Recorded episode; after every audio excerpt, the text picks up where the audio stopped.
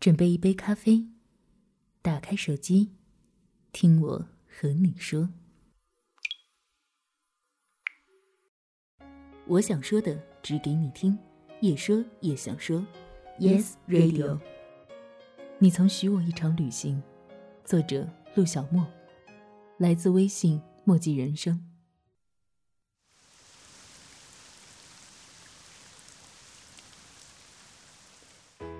我已经很久没有出行了，也已经很久没有和你说话了。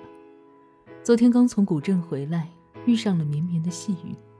我就这样双肩背着一个包，左手拎着一个小行李箱，右手打着伞，一个人站在火车站的出口，怅然若失。我是真的很不喜欢雨天。以前小时候，每次下雨，我都会高兴地打着伞，一路飞奔到河对岸的小卖铺，买上几包薯片和辣条。结账的时候，都是一副喜滋滋的模样，然后又是一路小跑回去。雨水打湿裤脚，赶紧脱掉鞋子袜子，踏着咯吱响的木梯，喜悦的心情就像是被放出牢笼的鸟儿展翅高飞一样，一个人偷着乐。你说你不懂这样的情绪，于是我耐心地解释给你听。你看啊，下雨天外面都是湿漉漉的，连天都是阴沉沉的一片。这样的日子最适合躲在被窝里看电视了。如果能吃上薯片和辣条，整个人的心情就是晴天。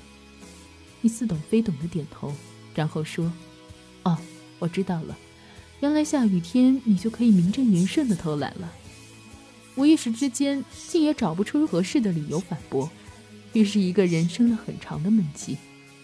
以至于我现在穿着一双凉鞋，走在随时被风拍打的一身湿漉漉的雨中，莫名的就想到了证明自己不是偷懒的理由。下雨天出门，脚很不舒服。可我知道，你已经在我的黑名单里躺了无数个夜晚，再也听不到这个理由。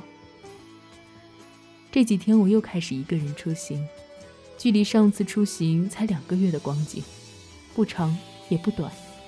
但也感觉像是过了很久很久，久到让我以为下一年的时光悄然将至。明明是相似的夜晚，相似的雨天，却是不大相似的场景。那时我撑着伞，依旧是站在人烟稀少的大马路上，跟你讲述一个陌生人在小巷子里烧冥钱，祭奠已逝之人的故事。我无厘头地说：“如果有一天我比你先走，你一定要记得给我烧一点好吃的甜点。”最好来几本书给我打发时间。可转念一想，吃的东西好像不能分化，只能看着。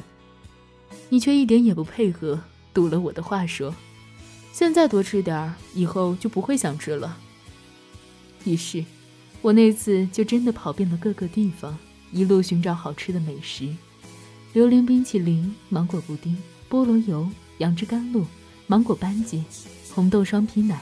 每一道都吃得很满足，只是这份心情少了分享，却少了几分乐趣。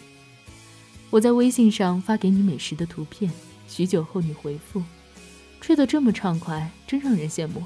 大晚上的，我都想去甜品店海吃一回了。可我知道你总是在忙工作，哪有闲情雅致跑到外面吃上一碗甜品？我笑着说，等以后我把这些都做给你吃。你听了，却不再说话。前些天，樱桃小姐孤身一人跑到了海岸边的小岛上潜水，出行之前幸福满满，我也是羡慕的紧，直嚷嚷说：“要不是开会，我早就溜出去和你一起浪了。”她骂我孬，连个破会议都不敢逃，于是转身拎上装着漂亮衣服的行李箱，自信满满的踏出小窝。我没骨气的埋头苦干了几天，却接到樱桃小姐的电话。她说：“一个人的旅行很自由，遇到了一些有趣的人，看到了不一样的风光。明明是那么快乐的事，可为什么一到晚上，我却一点也高兴不起来？”他说：“我本以为一个人出行最开心，不用因为别人的意见而打乱自己的行程安排，也不用迁就和忍让，反而可以随心所欲，爱咋咋地。可，可我却觉得很孤单。”他还说：“那些路上的人都有他们的故事，而我的故事，只有他懂。我知道，当你的心里住着一个人的时候，无论你如何说服自己，你都逃不开他的影子，除非有一天你的世界再无和他之间的联系，那么回忆也就索然无味了。于是我骂了樱桃小姐：“你下次找两个人都适合的时间把他拖出去，别再一个人自怨自哀的过活了，真是作孽的折磨自己。”他笑着说：“哼，哪有这么容易？”不是不容易，只是不在心。如果把你放在手心里，又怎么会不愿意抛下手头的事情，挤出时间来陪你？所以说，樱桃小姐，明明是你更愿意迁就他的时间比较多，你却还死不承认。不过，不承认的何止他一个。我还是站在了车水马龙的街道上，天下着雨，我撑着伞，路边经过一对情侣。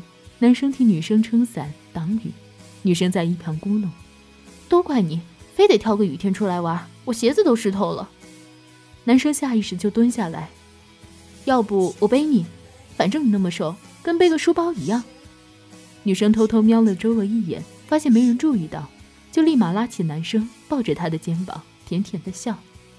一米八的傻大个还没反应过来，就被娇小的女友拉着去了前面的台湾美食店。我们去吃甜品吧。你说好，以后带我去台湾，你负责选美食，我负责品尝。然后你还布置给我一个任务，说是让我去逛诚品书店，就一定要当好导师，选几本好书送给你。我嘲笑你，那么想沾染我的文艺气息，不适合你这个工科男的风格呀。你不急不躁，反驳的话说的有理有据。谁要你的矫情了？我这是提高文学素养，多看书，少说话，不和你争辩。一时之间又被你堵得说不出话来，然后就不吭声。你笑了，却再也没有以后。情侣的脚步还在耳边，我的思绪早就绕了好几圈，到最后一阵冷风，一个机灵，就打破了所有的回忆。你曾经许诺我一次美食之旅，还没开始，你就离开了。所以我只能想象，如果天气晴朗，如果神清气爽，如果万事俱备，我们的旅程会是什么模样？然后 D 小姐告诉我，和她一起去美丽的海岛，说走就走，没有任何攻略，在岛上惬意的过了五天慢节奏的生活，简简单单，很安静，很幸福。豆芽说，和他一起在冬天的西湖上泛小木舟，傻傻的用手机外放渡情。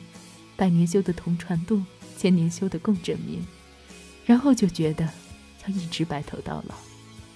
于先生说，和他在一起的旅程总觉得时间太少，帮他拍好看的照片，一起分享美食，手牵手漫步在繁华的街道，眼里只有他，没有风景。那小姐说，和他一起看美丽的风景，一起吃甜甜的菠萝饭，一起吃辣到哭的火锅。一起坐过山车，十指紧扣，尽管很害怕，但是有他在身边，什么都不会害怕。一起坐十几个小时的硬座，难受的想吐，但有他陪着，却很快乐。即使是去陌生的地方，也有一种有他在的地方就是家的感觉。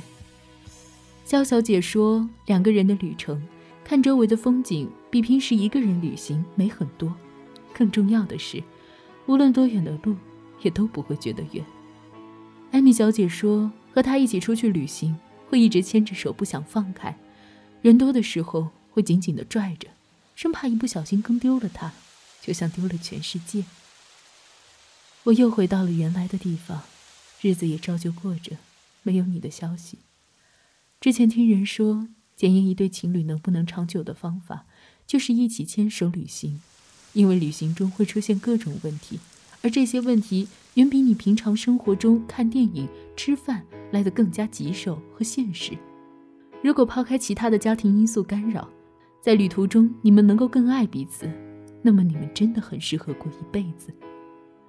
一个人的旅行很精彩，但两个人的旅行也许更幸福。你会发现彼此更私密的喜好，也会发现一些无语的小怪癖，有些甚至可能仅仅是如何系鞋带的问题。如果你依旧一个人，希望你能早日找到那个不仅许你，而且陪你开启一场旅程的人。很多啼笑皆非的小场景，值得你去感受，而我，却要对你说声对不起，是我一不小心弄丢了你。